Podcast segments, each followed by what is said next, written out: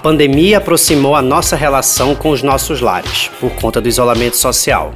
Muitos de nós, eu inclusive, mal parávamos em casa. Eu vivi recentemente um processo de mudança de um apartamento alugado no Rio de Janeiro, que eu considerava minha casa, até uma vida nômade durante um ano, onde eu vivi sem casa, com meus móveis em um depósito, pulando de galho em galho, alugando apartamentos em cidades diferentes, vivendo só com uma mala, até voltar para minha cidade natal Recife, onde eu já estou há um ano, desde que o processo de isolamento social começou. O discurso nômade, que se mostrava muito potente, novo para mim, muito estimulante, era massa, mas após um ano acabou sofrendo um processo de desromantização. Eu aprendi que a manutenção de muitas coisas simples, às vezes é até um utensílio doméstico, faz toda a diferença no meu bem-estar. Hoje eu estou em Recife, eu me sinto amparado, seguro, morando bem, estou feliz. Falar de casa, habitação ou moradia no Brasil é um assunto que é até delicado e que nos deixa nessa linha tênue entre a gente perceber os nossos privilégios de ter um teto em detrimento a tantas pessoas em situação de rua ou marginalizadas por entre tantos fatores sociais, políticos, econômicos, históricos e culturais não terem onde morar. Hoje a gente vai receber aqui dois arquitetos que têm muito êxito nas suas vidas profissionais e cultivam uma legião de fãs nas redes sociais para a gente conversar um pouco sobre casa, sobre as mudanças que a pandemia trouxe para nossa relação com os nossos lares e também para onde aponta um pouco a bússola do mercado imobiliário.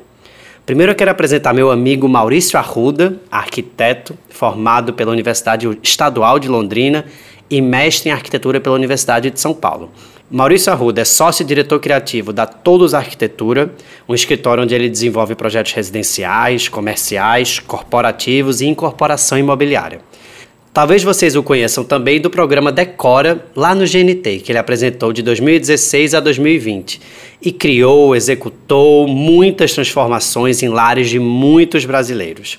Hoje, Maurício tem perfis super ativos no Instagram, no YouTube, Facebook e Twitter, com uma comunidade que soma mais de um milhão de pessoas. Mal, seja muito bem-vindo ao Já Pensasse. Olá, tudo bem? Obrigado pelo convite, Caio. É um prazer estar aqui. É... Saibam que eu sou um fã desse podcast. Já ouvi, posso dizer que já ouvi todos. Obrigado a todos os ouvintes. Prazer também estar aqui ao lado da Pati, uma super profissional que admiro muito. E vamos de conversa. E a gente também está aqui hoje com Patrícia Pomerantsev, arquiteta, artista plástica e youtuber. Mãe de dois filhos, ela concilia a maternidade e a vida profissional e em 2007 ela fundou o escritório Dom Arquitetura, realizando mais de 250 obras nos últimos 15 anos. E hoje tem um canal no YouTube reconhecido como o maior canal de arquitetura no Brasil, com mais de 980 mil inscritos. É gente pra caramba. Patrícia, um prazer ter você aqui com a gente no Já Pensasse. Eu que agradeço, um prazer estar aqui conversando com vocês, também com o Maurício, que eu admiro demais. É sempre muito rico, né? A gente bater um papo, trocar ideia, compartilhar, é algo que eu gosto demais. Um prazer estar aqui.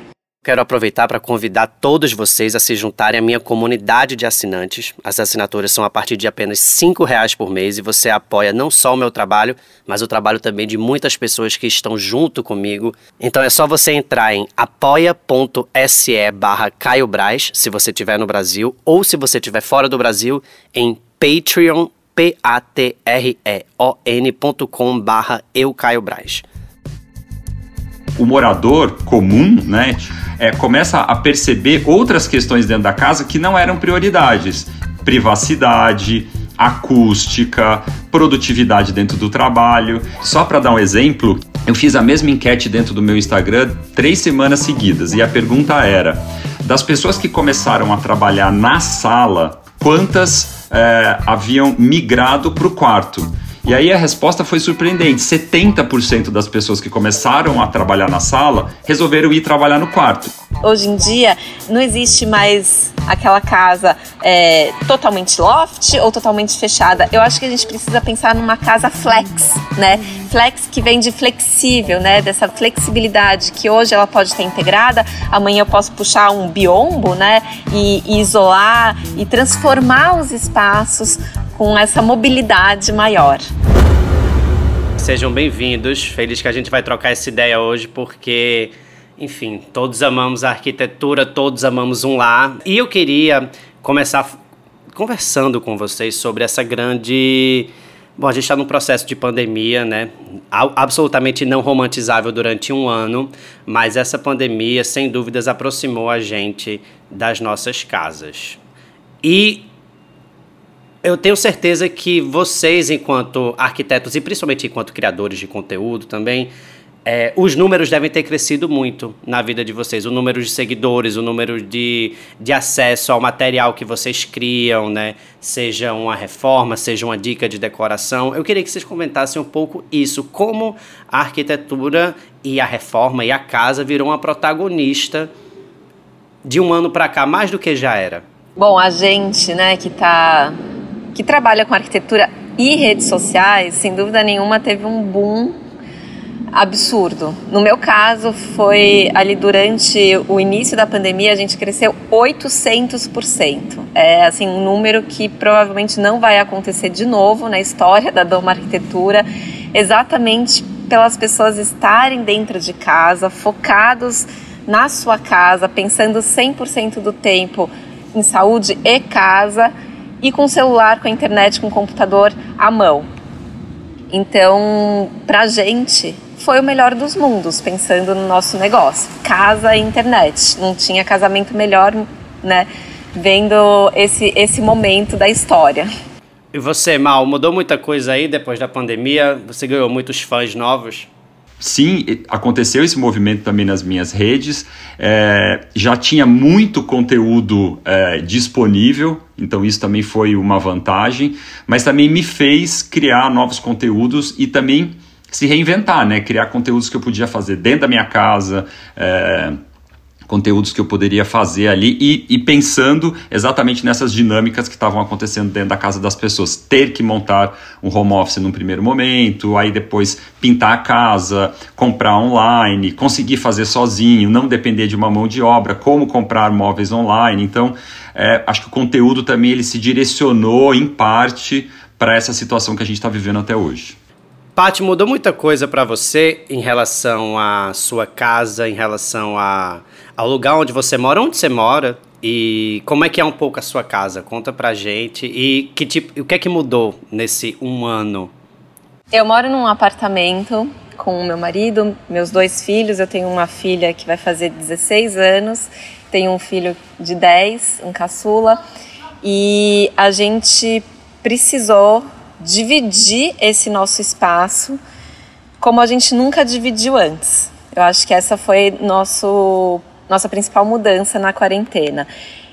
Eu trabalhei por 11 anos em casa. Assim que a minha filha nasceu, eu só fui criar um espaço físico, real, é, em 2018, 2019, comecinho de 2019, quando o canal explodiu, né? Então, quando Doma Arquitetura na internet começou a crescer demais e aí sim eu entendi que eu precisava de uma equipe muito maior e aí eu fui para um escritório maior que durou um ano, né? Então eh, foi um ano de escritório novo, digamos assim, para eu voltar para casa.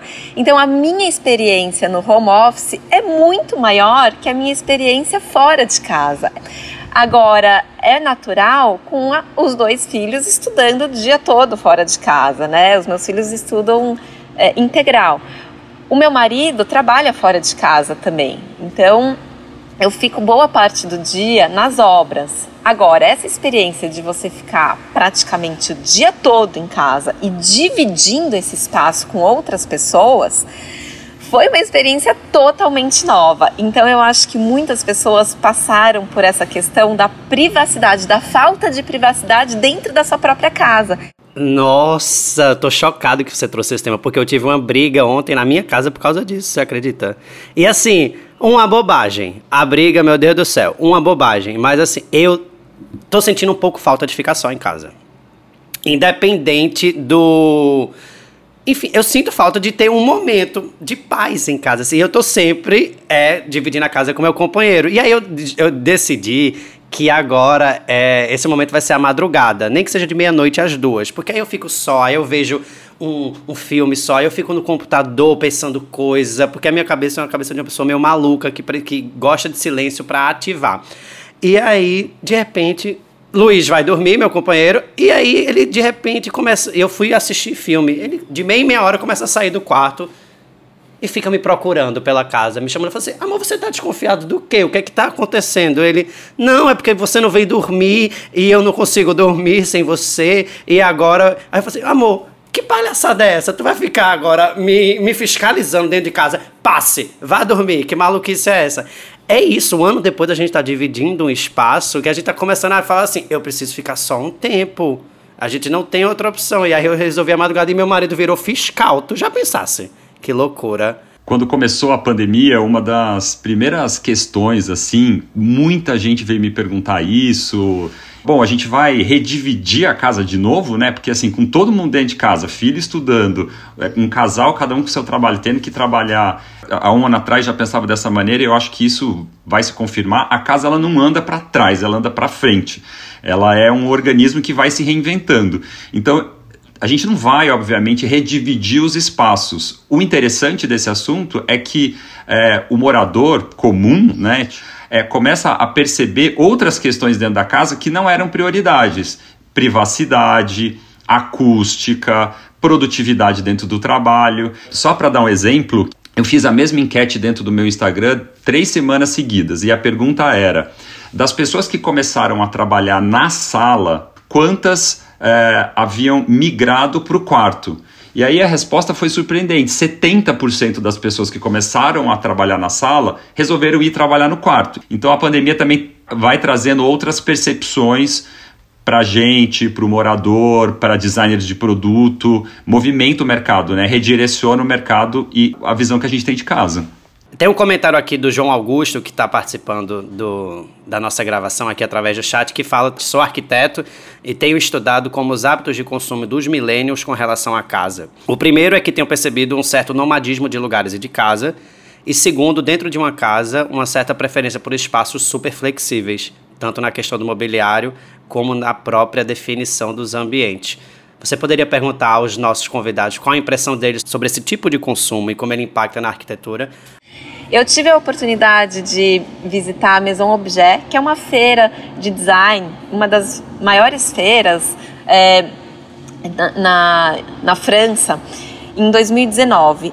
E lá teve muitas palestras, bate-papos e era muito falado sobre a casa móvel, né? Então, como que a casa se transforma com o nosso movimento. Então a gente cresce, a gente casa, a gente tem filho, a gente adota um pet, a gente envelhece, a gente engorda, enfim, e a casa ela se movimenta junto com a gente, ela se transforma junto com a gente, né, ao longo dos anos. E tinham muitos estudos de paredes móveis, de mobiliário é, modular. Então, hoje é uma mesa, amanhã é uma parede, então, eu acho que hoje em dia é, não existe mais, a, partir né, desse momento que a gente viveu, não vai existir mais aquela casa é, totalmente loft ou totalmente fechada. Eu acho que a gente precisa pensar numa casa flex, né? Flex que vem de flexível, né? Dessa flexibilidade que hoje ela pode estar integrada, amanhã eu posso puxar um biombo, né? E, e isolar e transformar os espaços com essa mobilidade maior. É, é legal o que o, o João Augusto está falando, porque é, as novas gerações fazem essas transformações numa velocidade maior do que eu fazia, do que os meus pais faziam também. Então, o que está acontecendo e que é, isso é uma coisa que a gente sempre volta a esse pensamento. A pandemia potencializou coisas que já estavam acontecendo, que é essa velocidade com que a nossa casa tem que se adaptar. Então, isso, de novo, muda a lógica de como a gente o que a gente compra dentro da nossa casa, né? Acho que a pergunta quando você compra um móvel para dentro da sua casa hoje em dia é: eu posso usar isso é, de mais de uma maneira? Eu posso usar isso é, em ambientes diferentes? Se eu precisar montar uma estação de trabalho, eu posso transformar esse aparador numa mesa de trabalho? Então, essa é a grande pergunta que as pessoas devem fazer na hora de comprar móveis hoje em dia, não só por conta da pandemia. A pandemia acelerou esse processo e essa geração mais jovem está, obviamente, mais antenada com isso. É, e a gente não pode deixar de pensar na sustentabilidade também, porque esses móveis que mudam de função conforme a gente muda de necessidade na vida, eles têm esse apelo sustentável maravilhoso, né?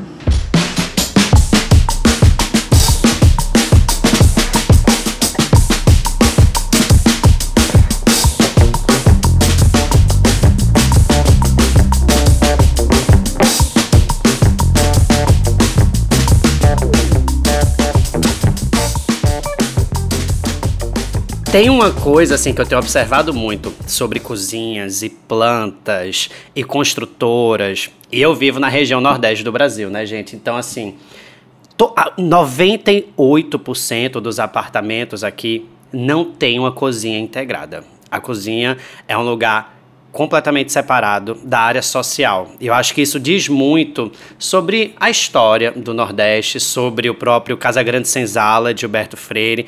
As áreas de serviço dos apartamentos daqui são enormes. Às vezes tem dois quartos, tem um banheiro e, e ela já está meio integrada com a cozinha.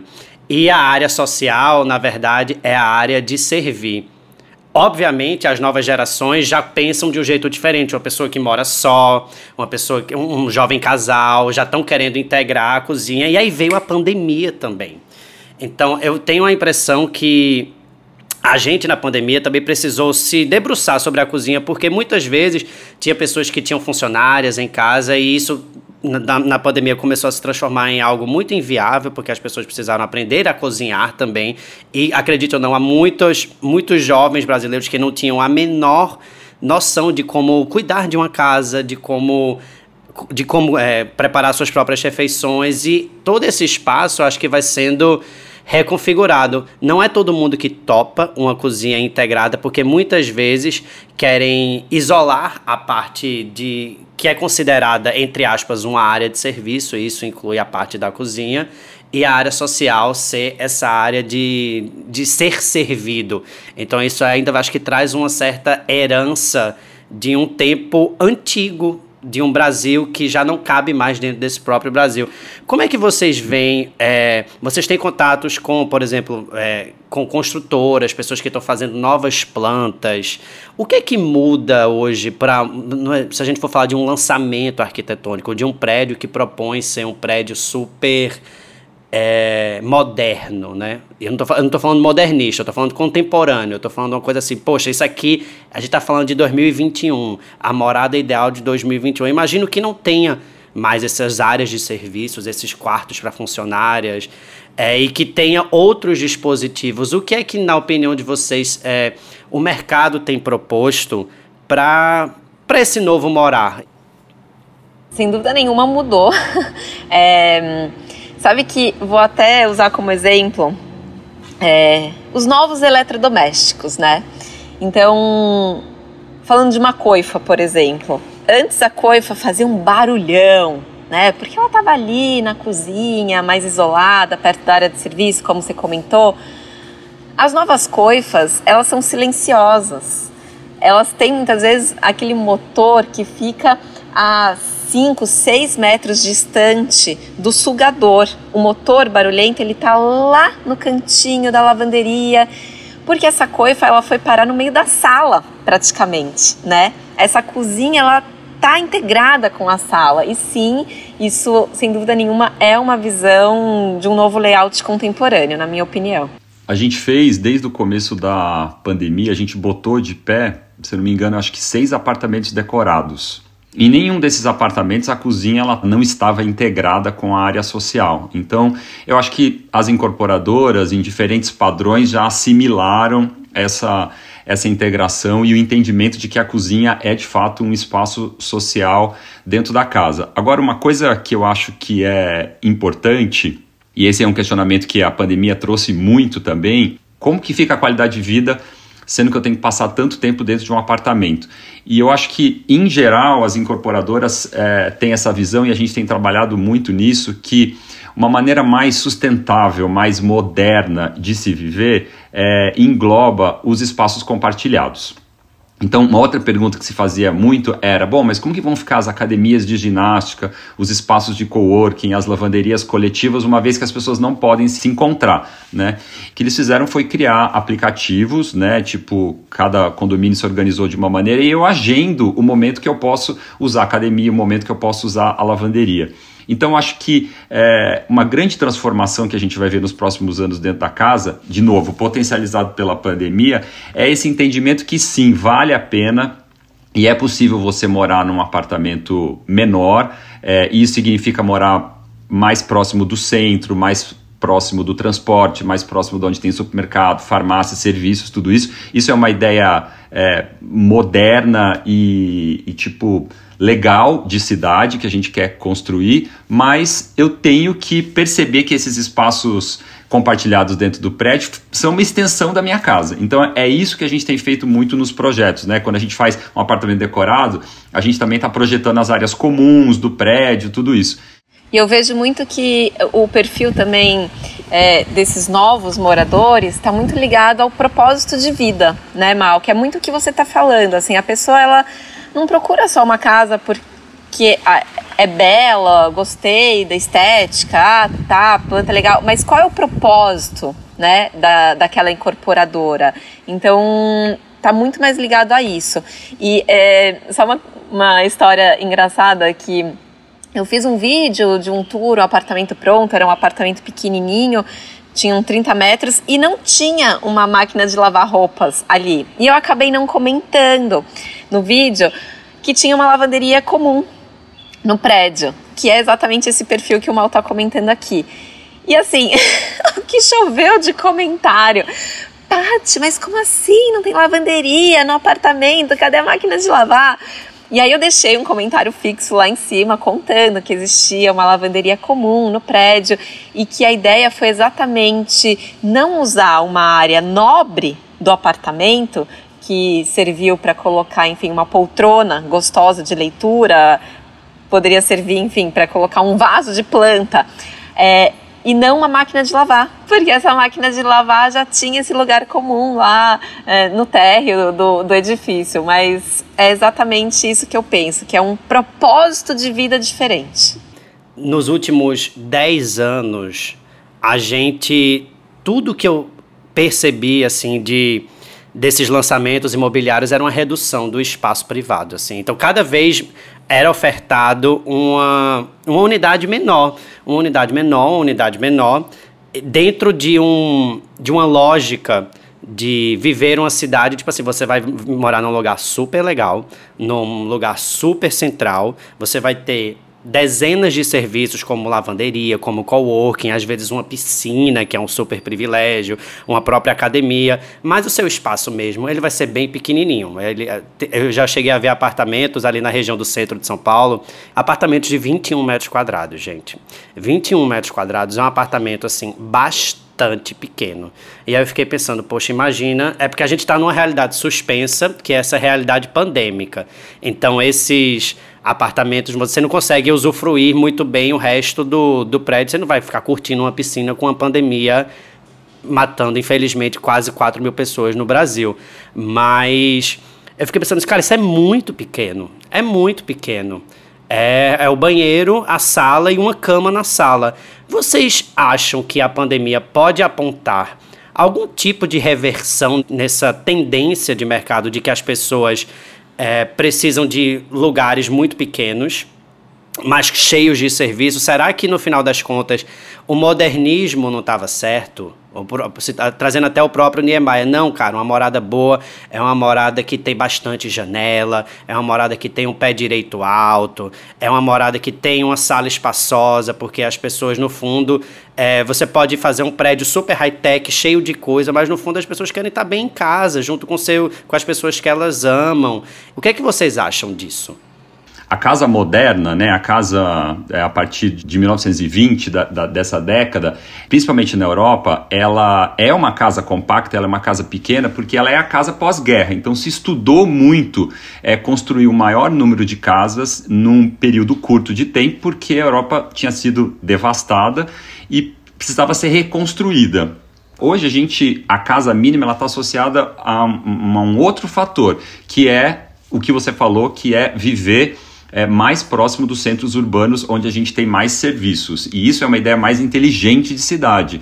É, o plano diretor fez essa grande mudança, o plano diretor de São Paulo, né, eu estou falando, que foi é, começar a incentivar as incorporadoras a construírem é, prédios no centro, né, onde já existia uma infraestrutura. Como os, os terrenos do centro são menores, né? Obviamente, por uma questão de lucro também, tipo, os apartamentos foram reduzindo. Então, são duas situações completamente diferentes. Agora, uma coisa que eu queria, que eu acho que é importante, que é a qualidade de vida dentro de uma casa, a qualidade de um apartamento não está só ligada à sua metragem quadrada. Então, tipo, um apartamento pequeno pode ter uma, uma qualidade de arquitetura tão boa quanto um apartamento de 100, de 200 metros quadrados. E a diferença está no projeto.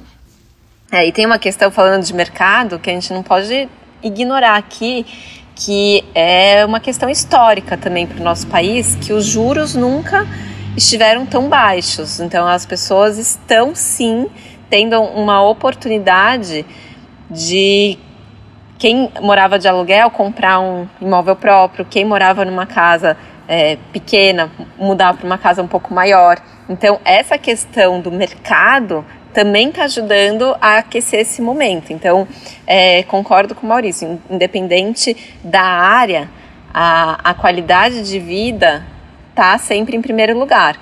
Mas eu acredito que pelo momento que a gente esteja vivendo, que, como a gente começou, né, essa conversa por aqui, essa questão da privacidade, as pessoas agora estão preferindo sim um lugar um pouquinho maior para conseguir se organizar melhor dentro de casa mas é, ainda tem sim é, quem prefira um espaço reduzido pela praticidade, pelo aconchego, enfim, por outras razões. O que eu acredito é que sempre vai ter mercado para todo mundo. é, é o que eu sempre acabo falando, sabe? É, a gente pensa, ah, agora as pessoas querem um apartamento menorzinho. Não, agora querem uma casa maior. Se a gente parar para pensar, as pessoas estão nesse movimento todo, a todo momento, e. Hum, e tem mercado para todo mundo, né? Eu, eu acredito nisso, que, que tem esse movimento sempre. Legal, tem um comentário aqui muito bacana também da Elida Pereira que acho que corrobora um pouco com isso que a gente está falando. Durante essa pandemia, eu vi alguns amigos mudando essa relação com suas casas. Moro em BH, na região da Pampulha.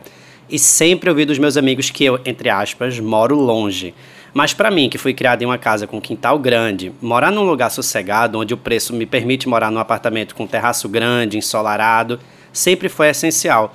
E durante a pandemia eu vi alguns amigos saírem dos seus apartamentos melhor localizados, entre aspas, né, na região central, para casinhas de bairro, porque perceberam que muitas vezes o apartamento deles nem batia sol.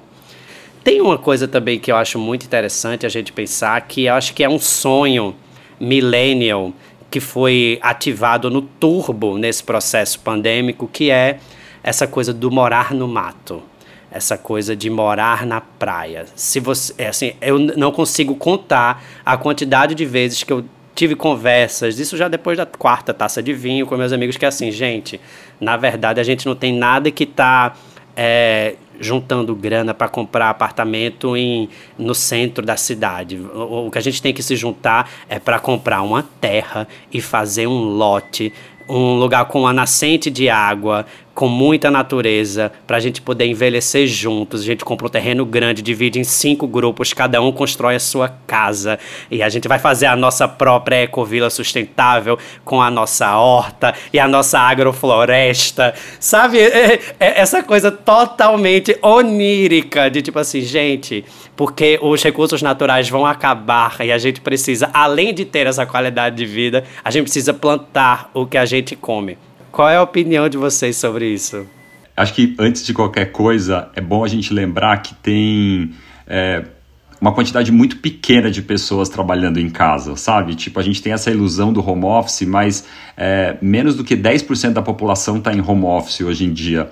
E eu acho que existiu sim uma migração estou falando diretamente aqui do sítio. Eu não comprei um sítio, né? Então existe também essa questão temporária. Eu acho que muitas pessoas alugaram uma casa no litoral, alugaram uma casa no sítio, mas não é de maneira definitiva, é de maneira híbrida, né? É essa possibilidade de estar tá nos dois lugares ao mesmo tempo. E eu acho que por conta também dessa necessidade de tipo acho que a gente nunca valorizou tanto respirar, né? Tipo, a sensação que eu tenho quando eu chego aqui é é, é a liberdade de poder ficar sem máscara, de sair da casa, ir para o quintal, né, ir para a grama, ter esse contato com a natureza, que é uma coisa que a gente está sentindo muita falta na cidade hoje em dia. Mas eu não acho que isso é completamente definitivo. Né? É claro, existiu, está existindo, está acontecendo é, essa, essa migração né, para o interior, mas ela é temporária, ela tem a ver com um comportamento que é, vai híbrido, né? Que acho que as pessoas elas vão continuar com seu pezinho na cidade assim que tudo voltar, enfim, tudo se regularizar, né? Tipo, quando a pandemia terminar. Total. Tem algumas pessoas trazendo também comentários aqui que, sobre uma questão que eu tenho bastante lugar de fala, que é a Mariane Lauer dizendo: Eu quero ser nômade. O Gabriel Azevedo: Eu quero comprar uma van, fazer um AP nessa van e sair no mundo. E eu caí nessa deliberadamente dois anos atrás, no momento em que eu morava antes no, no Rio de Janeiro, num apartamento assim, gente, lindíssimo, lindíssimo, lindíssimo, que eu aluguei oito anos atrás. E eu vi que, na verdade, eu queria ser nômade, eu queria entregar tudo e passar um tempo viajando, porque eu já trabalhava remoto antes da pandemia, eu já trabalhava na economia digital, coloquei todos os meus móveis num depósito e fui sair por aí viajando e alugando apartamentos com o advento do Airbnb também se transformou em algo muito mais fácil. Dez anos atrás eu não teria conseguido fazer isso com a facilidade que eu, que eu fiz. E aí veio a pandemia. E aí com a pandemia, eu acho que todo mundo ficou extremamente alarmado e que ia precisar de um lugar que fosse o mais confortável possível para poder fazer esse isolamento. E aí isso me trouxe de volta para Recife.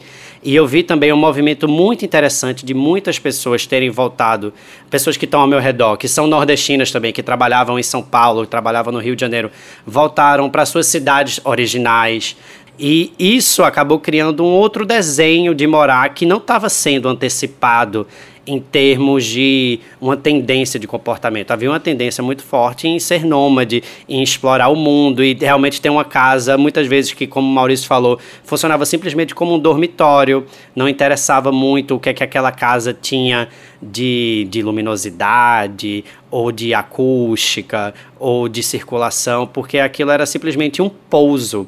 E a gente precisou desenvolver casas onde a gente realmente conseguisse se sentir mais seguro, mais confortável e totalmente amparado. Então eu acho que o sonho nômade nesse momento, ele tá bem suspenso, assim. Ele, algum de vocês já tentou uma vida nômade em algum momento? Isso deu certo? Isso não deu? Posso falar, Caio? Eu discordo de você. Eu acho que todo mundo é nômade hoje em dia. A gente é nômade digital, sabe? Tipo, quando eu tô no meio do dia, dentro do meu carro, abro um FaceTime, canto parabéns para minha mãe que tá em outra cidade, tipo, eu tô lá, entendeu? De alguma maneira. Eu me emociono, eu choro, é... enfim. Então, assim, a internet e a, e a capacidade de a gente estar tá conectado. É faz da gente nômade o tempo todo, entendeu? A gente poderia estar tá tendo essa conversa, obviamente, ao vivo, dentro de uma sala de aula, dentro de um auditório, né, com todas essas pessoas, mas ela está acontecendo com a mesma intensidade aqui, né? E isso é uma maneira de, de, de ser nômade também. É, e tudo isso que a gente tem a chance de ver virtualmente, né? Nossa, eu, nunca assisti tanto vídeo de viagem na minha vida quanto eu assisti nessa quarentena. E, e o assunto predileto dessa nossa mesa de almoço que eu tenho com a minha família é a listinha de viagens e o top 10. Então, cada dia a gente escolhe um top 10 diferente e dos lugares assim mais inusitados possíveis e a gente fica viajando. Meu, meu filho agora está lendo um livrinho que é sobre o mistério dos Moais, que são aquelas estátuas na Ilha de Páscoa. Aí a gente já falou quando que a gente vai para lá. Então, assim, é essa viagem, esse sonho de depois você realizar e ter a experiência do real, é eu acho que é algo que está todo mundo aqui assim borbulhando por dentro.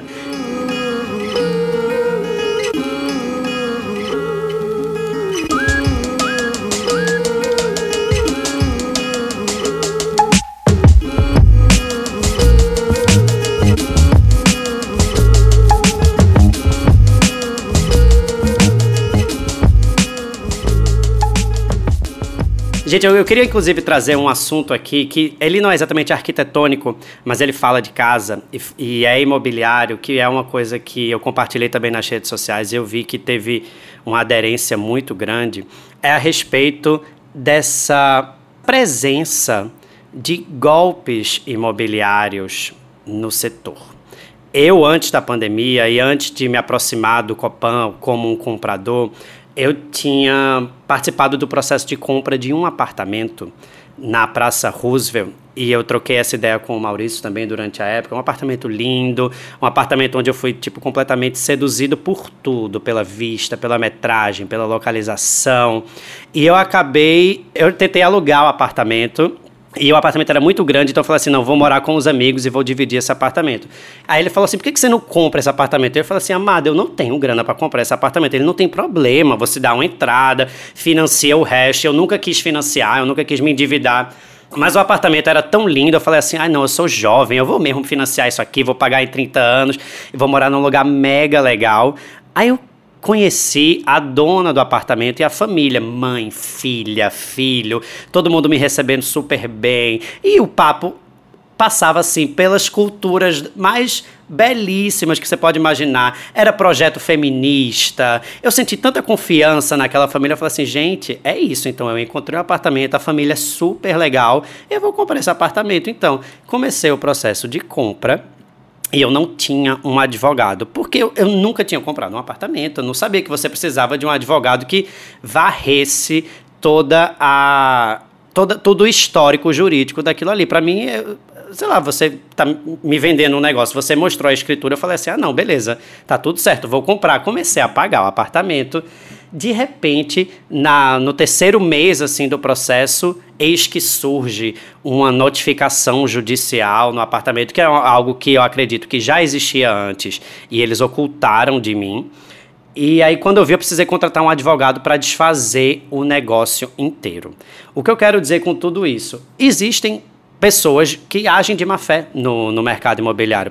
Obviamente, a família já sabia que esse apartamento estava impedido de vender e ela estava me vendendo de má fé, me colocando numa situação de risco. Depois a gente fez um acordo com a família, eles devolveram o dinheiro, mas os corretores não devolveram o dinheiro. E olha, uma coisa que é um absurdo, porque se você está vendendo uma coisa, você precisa entregar a coisa, então você não pode ficar com o dinheiro da corretagem. Então eu estou até hoje na justiça para poder re receber essa grana. Isso foi algo que me deixou completamente triste. Eu passei um mês sem dormir. Isso era logo antes da pandemia. Foi super traumático. E aí Maurício me falou assim, Caio, isso é mais comum do que você imagina. Eu não, não me esqueço do número que Maurício falou. Existem dados que quase 80% de negócios imobiliários podem ser golpes ou agirem de má fé. Então eu queria deixar esse alerta para todo mundo que está ouvindo aqui. Se você está nessa jornada de buscar um imóvel, de é, realizar esse sonho da casa própria, que é um sonho tremendamente brasileiro, você tem que ter um advogado junto com você. Porque muitas vezes você pode cair nesse, nessa sedução que eu caí de, de ser um apartamento lindo, de ser uma galera muito legal que está vendendo, do corretor ser super gente boa e no final das contas você vai sair com prejuízo, que é algo que, que acabou me ocorrendo. Queria que vocês comentassem um pouco isso, assim, dentro desse setor imobiliário, o quanto isso é comum e como as pessoas podem se proteger disso. Na verdade, você não precisa de um advogado. Se você está comprando de uma pessoa física, né, é, você precisa saber é, qual que é o estado é, daquela pessoa. É, enfim, se ela tem algum processo, né, seja trabalhista, se ela tem alguma dívida no mercado. Então, é, você precisa levantar o histórico, né? É o que a gente falava antigamente de levantar a ficha da pessoa. É, são, é uma série de certidões que você precisa tirar para ter certeza de que aquele imóvel está apto a vender. Mas eu já comprei um apartamento na vida e fiz isso na raça. Tipo, não é muito fácil de fazer, mas é, é, você faz. E o banco que ajuda você a se você está fazendo um financiamento, no meu caso também isso fez diferença. É, o banco te auxilia, né? ele mesmo pede esses documentos para liberar o, o, o empréstimo para fazer o imóvel, é, para você comprar o imóvel. E no caso de você estar tá comprando de uma construtora, é você levantar a ficha dessa pessoa jurídica, né? E aí que é, é até mais fácil, né? Porque tem uma série de informações sobre as construtoras na internet, né? Você, você descobre se, é, se já tem outros se ela tem outros problemas, enfim, é, isso é mais, é mais fácil. Comprar um apartamento é um processo burocrático, mas ele não é impossível, não. É, na, na, a minha experiência, na verdade, é comprando da planta, né? Comprando na planta da construtora. Mas a salinha da doma, do escritório, é, a primeira, quando eu fui comprar, eu acabei desistindo, porque a gente descobriu que aquela pessoa era casada em comunhão de bens e, e, era separado, foi casado, né? E separado, e a, aquele ex-parceiro tinha mil processos. E isso ainda podia ter problema com o apartamento. Então, é, quando o, o Mal fala levantar a ficha, é todo esse histórico. Então, muitas vezes a gente acaba contratando uma pessoa, como foi meu caso, porque eu não sei nem por onde começar Exatamente. a fazer esse histórico. É, esse, é por isso que tem que ter um advogado. Como, que, como é que você vai saber quais, quais são as fichas, quais são as certidões? E se você esquecer uma? Sabe que a gente já teve cliente no escritório que a gente tava assim praticamente fechando o projeto com a planta na mão, uma casinha linda, vamos fazer uma reforma enorme e tal.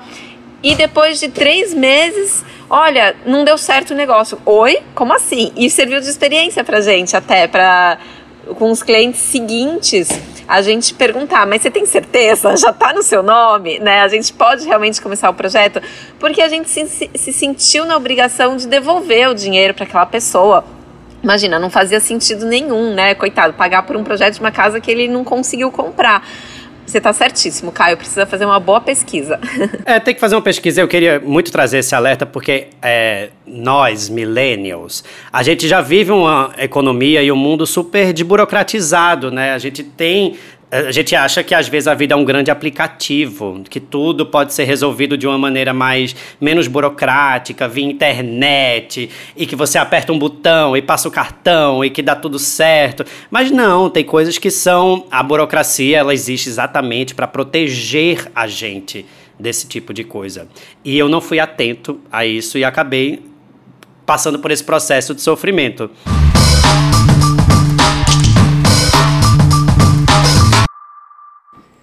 Eu queria aproveitar que a gente está conversando sobre mercado imobiliário para plugar mais uma pessoa aqui na nossa conversa. A gente vai conversar com Rafael Sorigoto, arquiteto e sócio também da imobiliária Refúgios Urbanos, que atua bastante em São Paulo. Rafa, seja bem-vindo ao Já Pensasse, um prazer ter você aqui com a gente. Olá, Caio, tudo bom? Prazer é todo meu em participar. Vou trazer aqui um pouco de conhecimento de, de arquiteto de formação que sou e um pouco do que eu vivo aqui na rotina da Refúgios Urbanos, acompanhando mais de perto o mercado de São Paulo capital. Rafa, eu queria começar te perguntando sobre esse boom imobiliário. Você tem alguns números que podem ajudar a gente a ilustrar essa conversa? Realmente tem muita gente procurando novas casas e novos apartamentos, querendo se mudar? Olha, Caio, o mercado imobiliário no Brasil está super movimentado mas como a gente atua bastante aqui em São Paulo, capital, a gente vê que é, esse aumento se deve a algumas questões, assim. Então, quando a gente pensa dois anos atrás, a gente teve aí uma melhora na, nas taxas de juros, nas, nas taxas de financiamento, então uma grande quantidade de clientes acabam migrando investimento para o mercado imobiliário. É, e aí, no ano passado, quando vem a pandemia, num primeiro momento veio, claro, aquela insegurança do tipo o que, que vai acontecer, para onde vão esses investimentos, é, que que vai, como que vai ser os próximos dias. É, mas esse momento durou de fato muito pouco. Acho que foi entre março e abril que durou essa incerteza. E logo em seguida, na verdade, esse, esse movimento já teve uma aceleração muito acentuada. É, essa aceleração, claro que acabou é, vingando para um, um lado de imóveis de um de, uma, de características mais específicas, né? Mas de fato a gente conseguiu ver é, a carteira, enfim, de, de São Paulo se renovar completamente. Então o nosso site está eh, absolutamente novo e, e, cheio de, de coisas que é, a gente tem visto sair numa rapidez de fato impressionante. Então, falando em, em, refúgios urbanos em específico, a gente teve aí um aumento bem expressivo no, no ano passado de, de vendas. É, tanto que a gente acabou expandindo a equipe e tudo mais, que a gente não conseguiria imaginar aí no comecinho do ano, quando a gente estava ainda vendo as primeiras notícias sobre pandemia e tudo mais. Rafa, na sua opinião, que tipo de imóveis estão sendo mais procurados hoje em dia? Eu imagino que, por exemplo, as varandas, as vistas verdes, talvez estejam muito mais valorizadas e devem ter valorizado o preço de muitos imóveis, em detrimento talvez de outros imóveis que devem ter sofrido também um processo de desvalorização. Queria que você pudesse apontar para a gente um pouco desses eixos, dessas buscas imobiliárias e o que é que está bombando e o que é que está, de fato, sendo menos procurado. O perfil, de fato, é, é, muito orientado pela qualidade de vida das pessoas dentro das próprias casas. Acho que por muito tempo, e isso eu falo até como arquiteto e também como, como aí sócio de uma imobiliária, as pessoas tinham uma certa dificuldade mesmo de, de entender o que, que é conforto para ela, o que, que ela gostaria de ter na casa dela, porque ela sequer tinha prestado muita atenção nisso. É, as pessoas nunca é, foram educadas ou pararam para pensar é, no que, é, em como configurar, enfim, suas próprias casas e tudo mais. Então, acho que a pandemia foi uma, uma experiência ímpar nesse sentido, sabe, de fazer as pessoas olharem literalmente para os casulos delas, sabe, e aí é, configurarem. Acho que foi um, um momento de, de, grande boom também nas lojas é, dessas construções é, simples, então de pequenas reformas e tal. Acho que aqueles vídeos que que a gente vê dicas de, de pequenos ajustes para decoração e tal, tiveram de fato um boom. E na busca de imóveis para compra também. Acho que tiveram grandes movimentos. Primeiro, de pessoas que por muito tempo já pensavam em mudar de imóvel, mas estavam segurando um pouco. E aí, quando vivenciou a pandemia, todo mundo trancado em casa, sentiu que de fato não dava mais para ficar todo mundo num espaço pequeno. Então, eram as famílias que buscavam aí mais espaço e tudo mais. Fora isso, a gente teve uma grande quantidade de pessoas que não buscavam exatamente um imóvel maior, mas buscavam um imóvel com é, atributos diferentes. Sejam ele mais sol, uma, uma vista privilegiada, uma varanda, um terraço. Acho que nunca vi é, tanta procura por, por áreas externas, no sentido das pessoas conseguirem terem seu, ter seus próprios jardins e, e as, próprias, as próprias publicações que a gente fazia relacionadas a jardim, a paisagismo e tal, a gente sente uma, um grande envolvimento do, do público e tudo mais. É, e claro que tem o lado do revés, né? Então, os imóveis que não se encaixam nesse perfil fetiche, digamos assim, de pandemia, é, de fato a gente vê um, uma encolha, assim, porque a gente tem que buscar outros atributos e o atributo acaba sendo, de fato, uma certa reprecificação a menor. Então, um imóvel que tem uma vista emparedada ou que não tem uma boa incidência de sol, é, que está numa via muito barulhenta e tal, é, que, enfim, não, não consegue garantir um conforto de fato para quem vive lá dentro, é, nesse momento vive de fato uma certa estagnação aí, muito diferente do, do outro mercado que está assim num, num boom é, muito gostoso de, de viver assim. E é gostoso também de ver como as pessoas estão é, empenhadas em escolher e customizar os próprios lares. Isso é muito gostoso de, de acompanhar no nosso trabalho.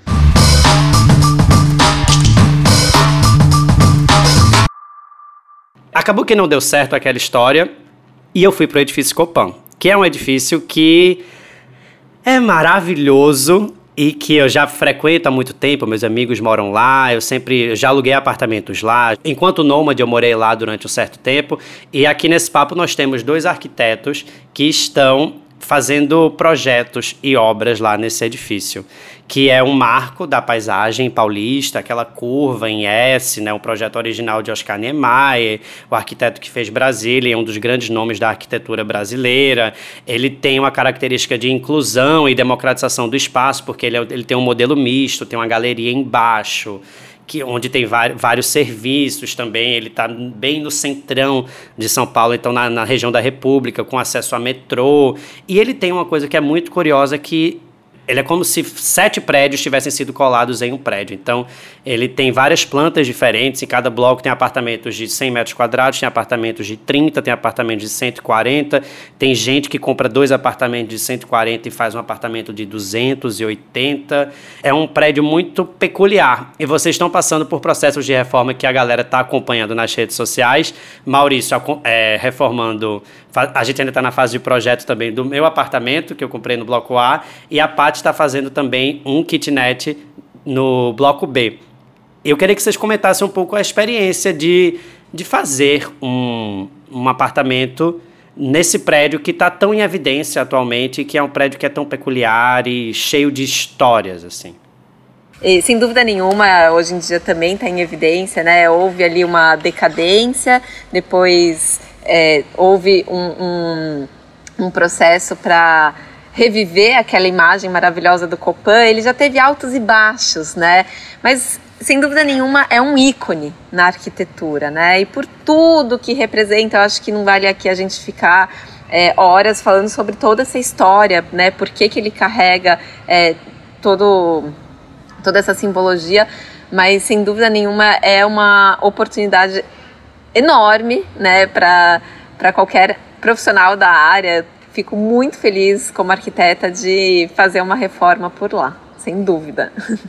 É, eu acho que assim tem essa importância, né, histórica, mas é, eu estou super feliz também de estar fazendo um, um, projeto lá. A gente fez um decora lá, num apartamento exatamente igual a esse que a Paty está reformando, e agora esse do Caio, que no bloco A, que tem 100 metros, uma, uma, uma, uma reforma maior. Agora, hoje, atualmente, o que me interessa muito em relação ao Copan, eu acho que é acho que talvez seja a mesma coisa que levou o Caio a comprar esse apartamento, que é o que representa hoje morar no centro da cidade, né? O que representa a revitalização dos centros antigos, né? Que é um movimento que está vem patinando aí, né? Ele não consegue deslanchar por conta é, também de né, mudanças de de governo, tudo isso, mas que a gente sabe que é o caminho, né? Tipo, se a gente olhar para as grandes cidades, as grandes metrópoles, né, para os países mais desenvolvidos, a gente sabe que esse é o caminho, né? A gente voltar para o centro, a gente estar tá perto do lugar onde tem serviço, existe uma qualidade não só da arquitetura do Copan, mas uma qualidade urbana em volta do Copan. Isso que é absurdo de ver, sabe? Tipo, a Praça da República, que é um pulmão, né? Quando você olha a Praça da República de cima, ali do prédio do Ster, é, que tem um restaurante em cima, é impressionante. Você fala, nossa, não acredito que tem uma praça desse tamanho no centro. E toda a facilidade de metrô e, e serviços. É, então acho que não é só morar no Copan, né? É acreditar num movimento de revitalização que São Paulo precisa, merece e tem potencial para acontecer. É aquela história do pro propósito, né, Mal, que a gente estava falando, o propósito de vida mesmo. E, acho que muito mais do que ter o concreto, ter o piso de taquinho, ter é, a fachada envidraçada, é colocar ali no projeto a pessoa que vai viver, né? Isso que é o mais difícil no final das contas, né? Então, é quem vai usar e como essa sociedade, essa cidade que é o Copan vive ali, né? Isso que é o mais incrível, mais apaixonante. E vou fazer um convite formal aqui para ficar registrado. Vamos gravar uma collab lá no, no Copan, nós dois juntos, trocando figurinha das obras, hein, Mal? Vamos super. A gente está exatamente na mesma fase, né? Eu acho. Eu tô, eu tô desenvolvendo um projeto executivo. Da hora que começar as obras, a gente vai fazer essa, essa collab lá no Copan, com certeza. Fechado. Maravilha, gente. Estamos chegando ao fim. Amei esse nosso encontro aqui. Muito obrigado pelo tempo de vocês, muito obrigado pelo papo delicioso. Quero convidar vocês a deixarem suas redes sociais, o Momento Xabá, para todo mundo seguir vocês também, acompanhar o trabalho de vocês que é feito com muito carinho, com muita competência. E nos vemos numa próxima oportunidade. Um beijo para todo mundo. Obrigado por nos ouvirem. Super obrigada, Caio, pelo convite. Amei, amei. Pode convidar sempre ainda mais com o Mal aqui do lado. Foi uma delícia esse nosso papo. E todo mundo que puder acompanhar Doma Arquitetura nas redes sociais, vai ser um prazer. Todo mundo lá. Obrigado, Caio, pelo convite. Obrigado a todo mundo que está acompanhando aqui durante a gravação, quem está ouvindo o podcast também. É, Para quem ainda não me segue, arroba Maurício Arruda lá no Instagram e se inscrevam também nos nossos canais no YouTube. Muito obrigado, gente. Obrigado, Caio, pelo convite.